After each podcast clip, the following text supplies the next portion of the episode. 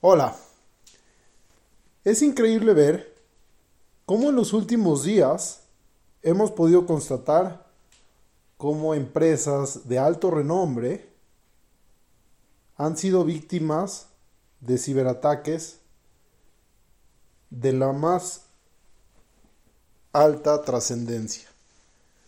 Y esto prácticamente ha parado las operaciones.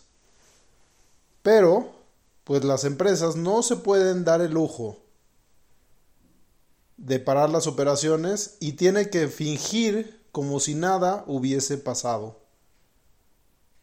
Tratándolo de hacer pasar como desapercibido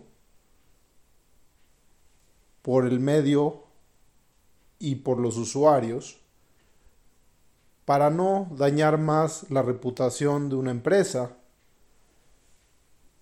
Pero en el caso de México, por ejemplo, hemos podido ver como la Lotería Nacional, que es un organismo de la más alta calidad y que es uno de los organismos que más se respetan en México